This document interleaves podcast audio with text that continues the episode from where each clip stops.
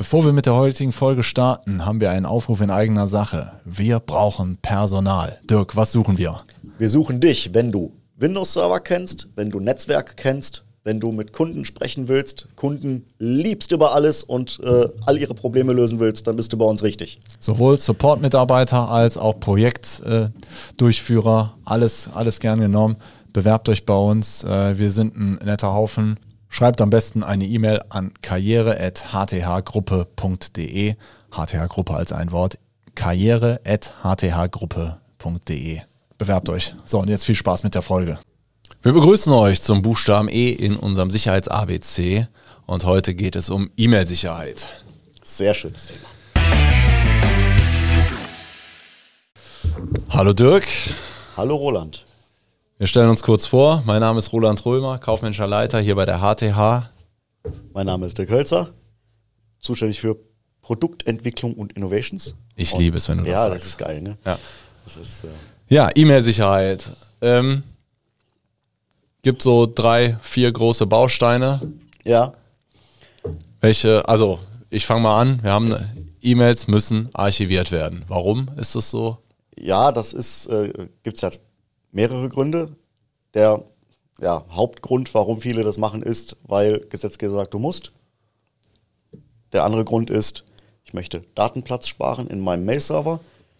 Und äh, der dritte Grund ist, dass die meisten Archivierungslösungen tatsächlich viel, viel coolere Suchfunktionen haben, als Outlook das mitbringt.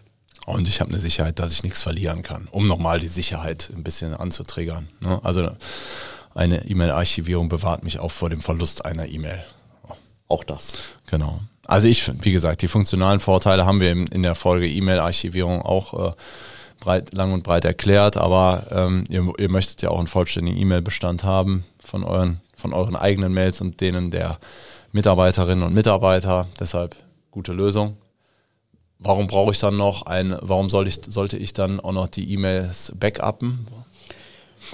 Weil die äh, Backup-Funktion ja nicht nur den reinen E-Mail-Bestand absichert, sondern das ganze Backup-System als solches, also auch den Server, der das Ganze macht. Aber die E-Mails in dem ja, Falle werden ja auch äh, gebackupt. Das, genau, das ähm, E-Mail-Archiv, wie der Name sagt, kümmert sich um die E-Mails und das Backup äh, beinhaltet das gesamte Postfach, also auch Kontakte, Kalendereinträge, ähm, Notizen, alles, was man so in seinem, in seinem Outlook oder in seinem E-Mail-Client noch anderweitig verwurstet. Sehr gut. Dann haben wir einen Spam-Filter. Genau, damit man nicht so viel Müll reinbekommt ähm, und vielleicht äh, die eine oder andere Phishing-Mail auch vorher schon abgefangen wird, bevor ich die Chance habe, drauf zu klicken. Ähm, ja, ist auch wichtig. Ähm, haben wir, glaube ich, auch schon mal eine separate Folge zu gemacht, wo wir auf die verschiedenen Themen ähm, eingegangen sind, was alles für Techniken existieren, die da zum Einsatz kommen, um ja, ungewollte E-Mails abzufangen. Ganz wichtig bei so einer Spam-Filter-Funktion ist die Mitwirkung des Endbenutzers immer wichtig, dass er auch nochmal ab und zu reinguckt in, die, in den Junk-Ordner ja. und nochmal eine Endkontrolle durchführt. Das muss man ja nicht jeden Tag machen. Nee, aber. Aber das System lernt dann auch entsprechend, genau. was ist Spam, was ist kein Spam. Und meistens bieten die Spam-Filter über so eine Art Outlook-Add-in noch äh, die Möglichkeit, dass dann, wenn Mails mal durchkommen und ich sage, ja, das ist aber jetzt hier Dreck, dann kann ich da draufklicken und sagen, hier lieber Anti-Spam-Schutzhersteller, das ist äh, eine Spam-Mail, bitte lass mir die in Zukunft nicht mehr zukommen. Gut, und dann haben wir noch Thema äh, E-Mail Security. Was macht so eine E-Mail Security? Also ganz grob erklärt, wo findet das dann statt? Ähm, meistens hat man ja vorgeschaltete Lösungen vor dem E-Mail-Server. Das heißt, entweder eine cloud-basierte Lösung, die dann irgendwo im Rechenzentrum bei einem entsprechenden Anbieter läuft und wo alle E-Mails, die rein und rausgehen, drüber geschleust werden. Und da finden die ganzen Filtermechanismen statt. Virenschutz, Spamfilter, nach bestimmten Schlüsselwörtern wird gesucht und sonst irgendwas. Ähm, es gibt das Ganze aber auch als, ja, wenn man jetzt einen eigenen E-Mail-Server im Unternehmen betreibt, dann ist so eine Cloud-Lösung eventuell nicht das Richtige. Dann hat man in der Regel irgendwas als Gateway sozusagen vorgeschaltet, was wie so eine Firewall den E-Mail-Verkehr dann nochmal zum Mail-Server absichert. Hm. Okay. Also das heißt, das ist dann extremer Spam, weil Spam könnte ja auch erwünscht sein. Und äh, Schad-E-Mails eben nicht Ähm, erwünschter Spam?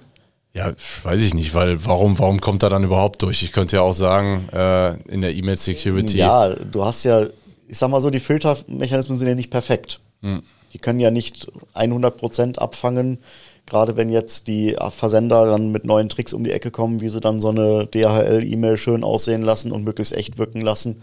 Das kriegt halt nicht äh, jeder Filter auf den ersten Blick sofort mit und manchmal dauert das auch einen Tag auf zwei, bis dann die ganzen äh, Engines, die dahinter laufen und das Ganze analysieren, das verstanden haben, was das jetzt genau ist und das dann anfangen zu filtern.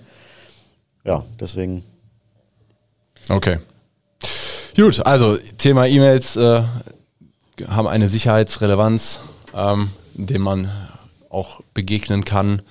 Ähm, wenn euch die Anregungen gefallen haben, schaut, äh, hört gerne rein in die Hauptfolgen. Lasst uns gerne auch mal eine Bewertung da, da freuen wir uns drüber, empfehlt uns weiter und ansonsten schreibt uns doch eine E-Mail. Bis gerne. dahin. Ciao.